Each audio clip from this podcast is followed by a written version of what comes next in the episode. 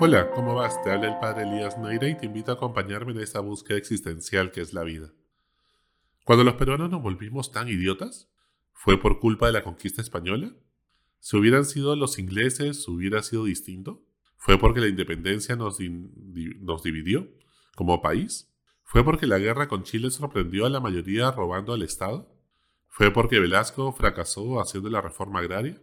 ¿Fue porque Alan quiso estatizar la banca? Fue porque Fujimori dio golpe de Estado y compró a varios militares, personajes de la farándula, empresarios y políticos. Fue por el genocidio de Sendero Luminoso y los asesinatos, pues que generó también el MRTA.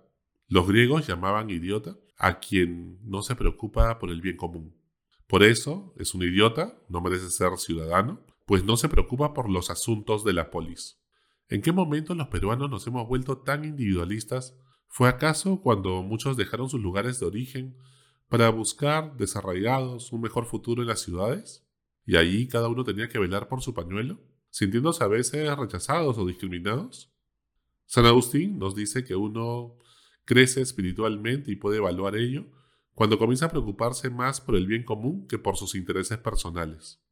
Y es que, si nos detenemos a reflexionar un momento, el virus de la idiotez pierde su fuerza destructiva en nuestro organismo llamado Perú.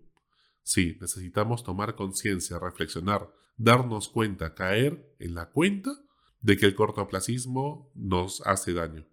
Que cuando tomamos decisiones solamente pensando en el corto plazo, al final terminamos muchas veces dañando nuestros valores éticos, siendo incoherentes con los valores que nosotros proclamamos y que criticamos y juzgamos cuando no son coherentes los que tienen más poder que nosotros, más dinero o más capacidad de toma de decisiones. Más que un tema únicamente de valores, es un tema de razonamiento mínimo para darnos cuenta que al final nos perjudicamos a nosotros mismos.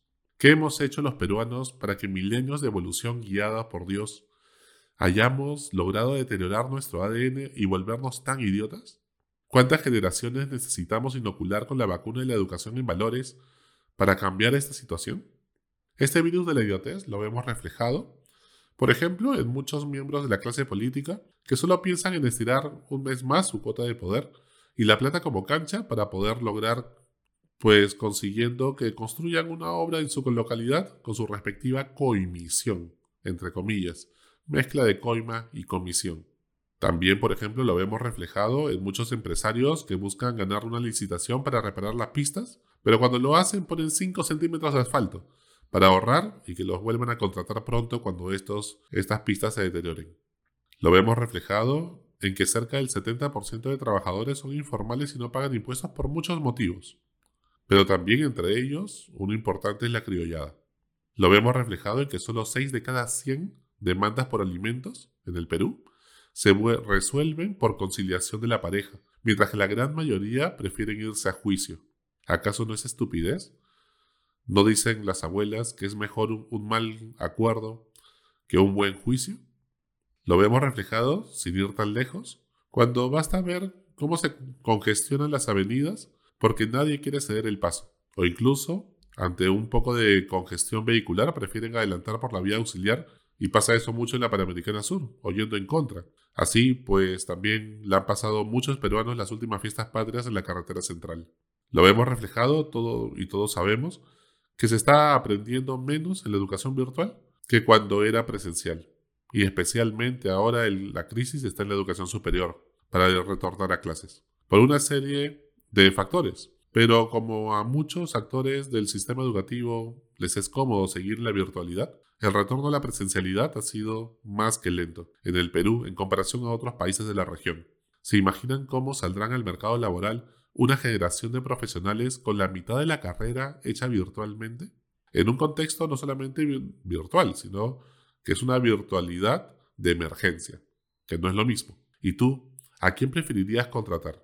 ¿No es idiotez, al final del cabo? Incluso cuando jugamos fulbito con los amigos, siempre encuentras un par de idiotas que nunca dan pase y solo ellos quieren meter gol, haciendo perder a todo el equipo. ¿Acaso no pasa?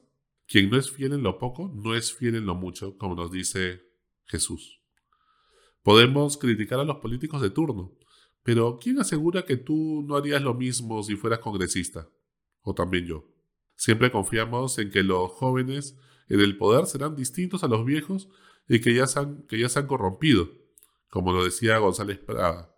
Pero sin embargo, poco a poco nos damos cuenta que al final, pues la gente joven que tratamos de cambiar y que esperamos que sea el cambio, terminan haciendo las cosas que ya las viejas mañas han aprendido y les han enseñado y están allí. Vino nuevo en odres nuevos, como dice el Evangelio. Pero ¿acaso no vemos, salvo algunas honrosas excepciones, que la juventud por sí misma y el ser novato incursionando en política no son la acreditación de nuestra idea necesariamente?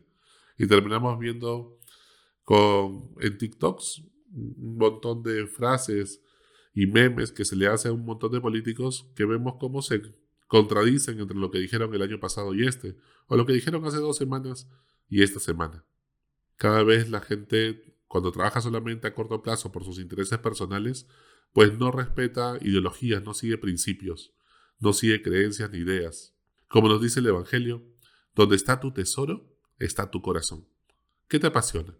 San Agustín dice que si quieres conocer a una persona no le preguntes qué sabe, sino qué ama. Y a ti, ¿qué sueño no te deja dormir? ¿Qué te apasiona? ¿Cuál es tu propósito trascendente? O como dice Shakira, ¿dónde está tu corazón? ¿Qué es capaz de encandilar tu corazón? Cuando tu mente divaga, ¿en qué le encuentras pensando? Necesitamos personas con un propósito trascendente, que reflexionen lo suficiente para que eviten el cortoplacismo y tomen decisiones correctas buscando el bien común a largo plazo. No podemos seguir siendo tan idiotas que solo pensemos en el corto plazo. Cuando dejas los platos tirados en tu casa esperando que los otros lo laven, estás siendo un idiota.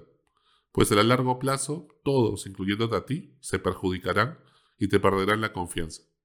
Cuando te alías con una bancada que está en tus antípodas, no por convicción política y lograr consensos, sino por cálculo político, cuotas de poder e intereses partidistas e individuales.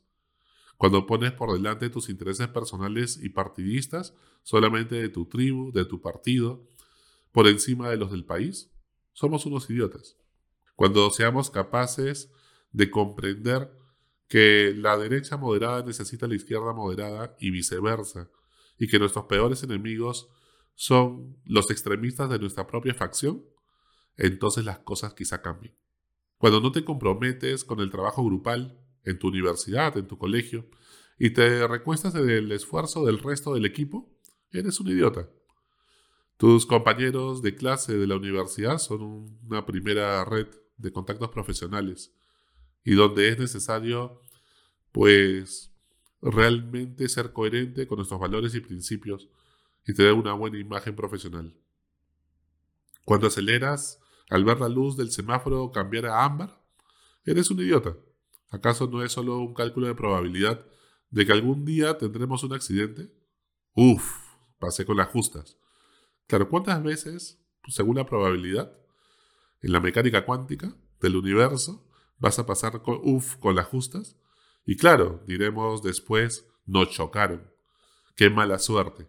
Y es un tema de probabilidad. Nos va a pasar tarde o temprano si seguimos siempre diciendo uf. Cuando no recoges los desechos de tu perro en el parque, porque nadie te ve, eres un idiota. Y bueno, claro, el idiota común siempre disfruta criticando a los grandes idiotas con grandilocuentes cargos de liderazgo en la sociedad. Y piensa en ir mejor a vivir a otro país, más desarrollado, con menos idiotas. O sea, con menos cuota de idiotez hasta que lleguemos nosotros. Así que se trata no de irse tan lejos, se trata de comenzar a cambiar aquí y ahora, hoy, porque el problema que tenemos que afrontar comienza en el problema que está en nuestras manos. Cuando queremos preocuparnos por el medio ambiente, pues comencemos tendiendo nuestra cama y arreglando nuestro cuarto para que no generemos una capa de ozono exactamente donde está nuestra habitación. Hasta la próxima. Sigue buscando que Él te encontrará.